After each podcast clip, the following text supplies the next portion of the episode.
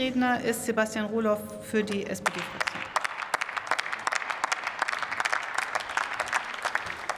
Verehrte Frau Präsidentin, liebe Kolleginnen und Kollegen!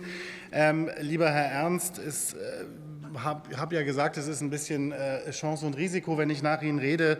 Äh, das Problem ist halt, dass Sie bei der Kriminalgeschichte, die Sie uns gerade aufgetischt haben, leider nicht so ganz bei den Fakten äh, bleiben, weil Polen Schwed beliefert und im Übrigen mehr Schiffslots zur Verfügung stellt, als PCK braucht. Also ist eher Dankbarkeit äh, gegenüber Polen angebracht und nicht äh, diese Stories von Erpressungen.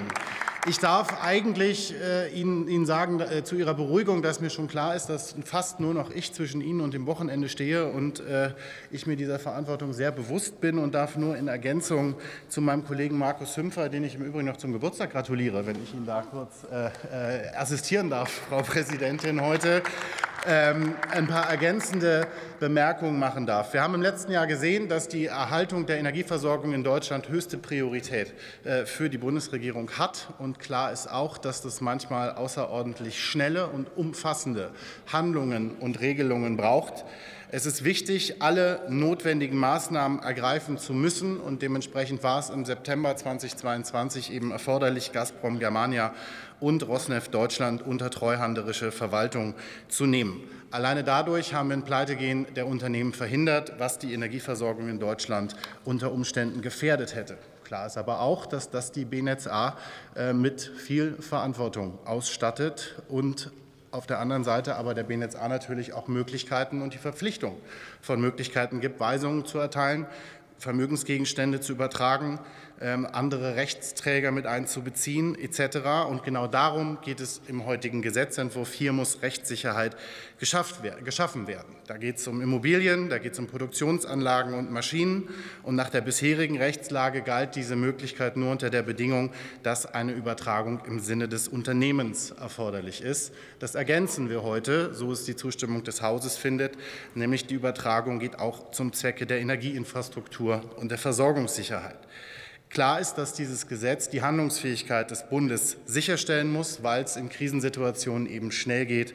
Und dementsprechend ist es auch wichtig, dass wir die in diesen Fällen übliche Anforderung der Fusionskontrolle durch das Bundeskartellamt einschränken. Klar ist aber auch, dass diese Einschränkung sehr eng ausgelegt werden muss, weil klar ist, dass das nur fallspezifisch und sehr konkret geht. Und weil wir schon über das GWB reden, darf ich zum Abschluss noch man kann es als Bitte formulieren, vielleicht aber auch als explizite Erwartungshaltung ähm, der SPD-Fraktion äh, an die Bundesregierung appellieren, dass wir die ausformulierte 11. GWB-Novelle möglichst zeitnah auch hier im Haus diskutieren.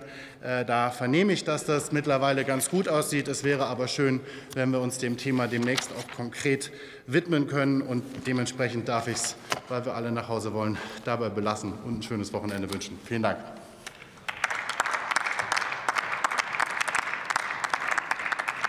Vielen Dank Ihnen. Herzlichen Glückwunsch, Herr Hümpfer. Ähm, wenn wir das gewusst hätten, wäre die Party wahrscheinlich größer ausgefallen. Aber Sie können das ja heute Abend vermutlich nachholen, weil wir so, schon so recht früh äh, hier fertig sind. Äh, alles Gute für Sie, wahrscheinlich im Namen des gesamten Hauses.